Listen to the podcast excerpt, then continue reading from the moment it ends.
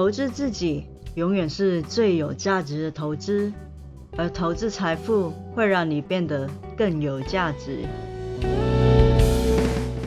大家好，这里是财富自由的路上，定期为大家带来理财观念与投资资讯，请多多关注哦。我是 Felicia。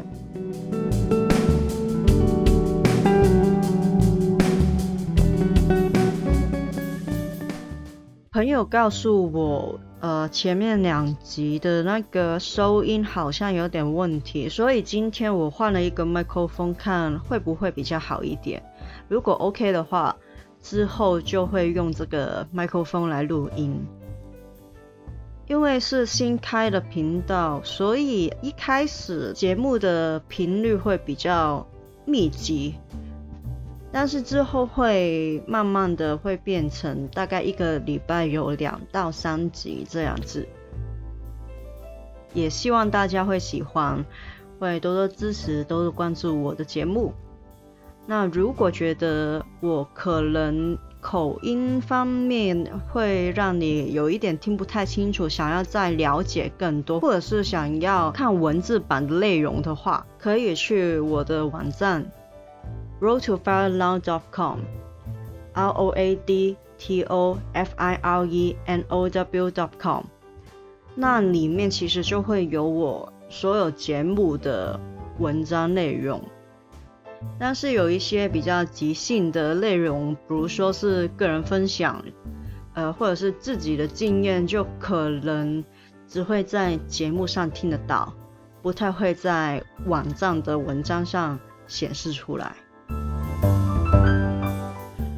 那前面两集跟大家说过怎样去理财，然后投资之前要做什么。那这一集就跟大家说一下，开始投资必须养成的四个好习惯。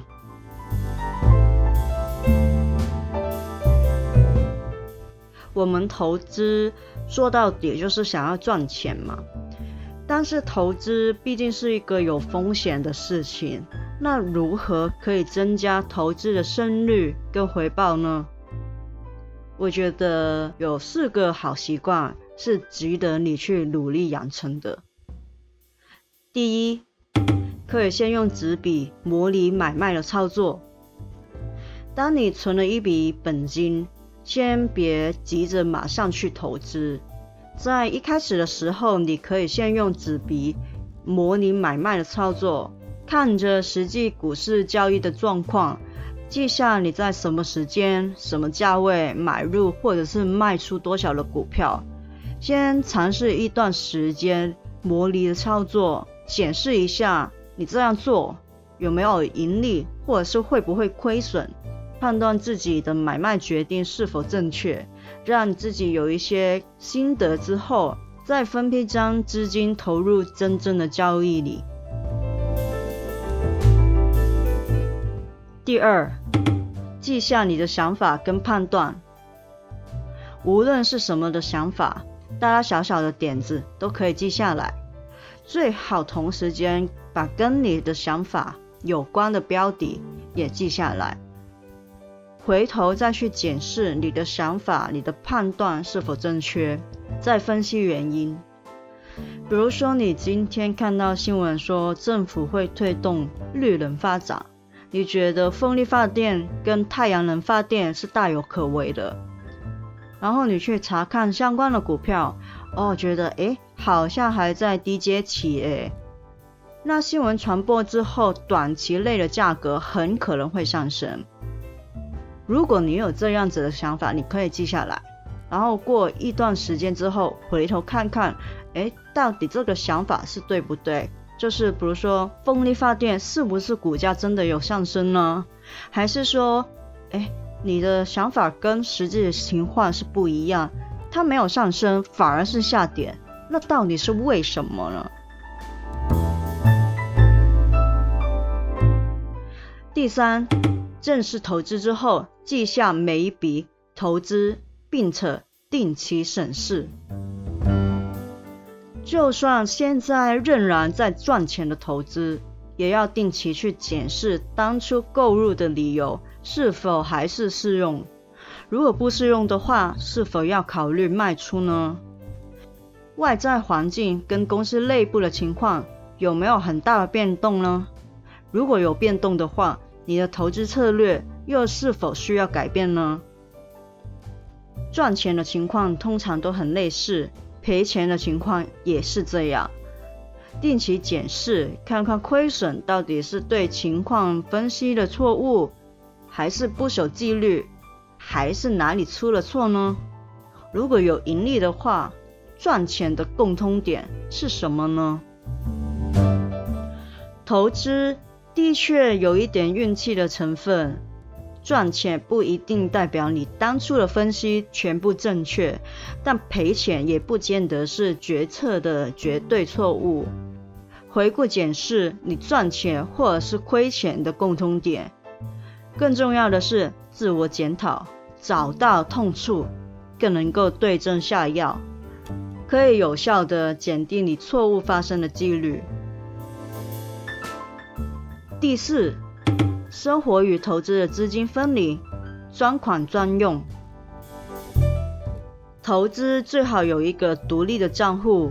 而这个账户是为了长期目标而设的，专款专用就不会不小心互用。生活的花费不应该用到投资资金，同样投资也不该用到原本应该要生活用的资金。把账户切割，账户还剩多少钱就会一目了然，更有效的判断资金的使用状况。资金的流向越清晰，越有条理。越能够帮助你累积财富。投资资金不影响生活的资金，让投资更轻松，更容易完成长期的投资。记得投资股票要守纪律，知道应该要去做的事情就要贯彻执行，需要突破心理的情感，保持理性，提高自制力，切勿追高杀低。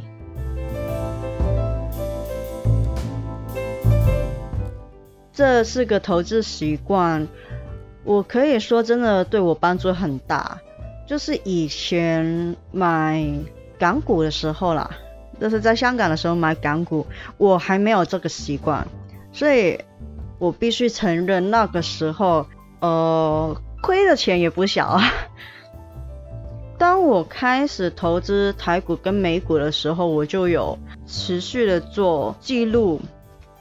然后就会让我知道我到底哪里做错了，就会慢慢有自己的投资心得，也会知道哦，原来我通常亏损或者是赚的没有想象中多的时候，通常都是因为我没有很遵守我自己定下来的纪律。当我知道之后。呃，我有一段时间是直接把一些我自己定下来的规则是贴在我的电脑的上方，让我可以看得到。这其实对我个人来说蛮有帮助的，就是我犯这些错误的次数是减少了很多，然后后面就会看得到，减少了这些我犯的错之后，我的收益真的是有明显的改进。所以也希望，呃，这个分享会让大家可以在你投资上面亏钱的几率减小，赚钱的几率增大。